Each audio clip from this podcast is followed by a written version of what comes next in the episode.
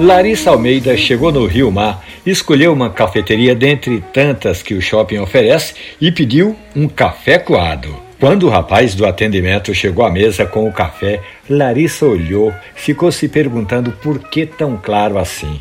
A enfermeira disse que tem experiências com café escuros. Larissa tem costume na família é de comprar café forte, café extra forte bem escuro, como nos conta. Resumidamente, Larissa, há três tipos de torra: a clara, a média e a torra escura.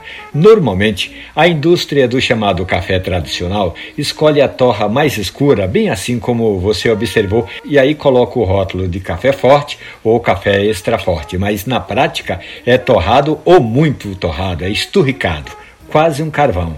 É disso que se fala. Já com a torra clara ou a torra média, você tem condições de analisar mais a qualidade do café. Quando a torra é clara ou torra média, algumas das propriedades do café, como doçura e acidez, estão bem mais preservadas. Por isso, Larissa, está certo o atendimento da cafeteria lá no shopping Rio Mar, porque bom café mesmo tem torra clara ou torra média, sem receio de esconder os defeitos do grão. Essa história e outras tantas do mundo do café estão ali na página da radiojornal.com.br ou nos aplicativos de podcast. Café e conversa. Um abraço, bom café.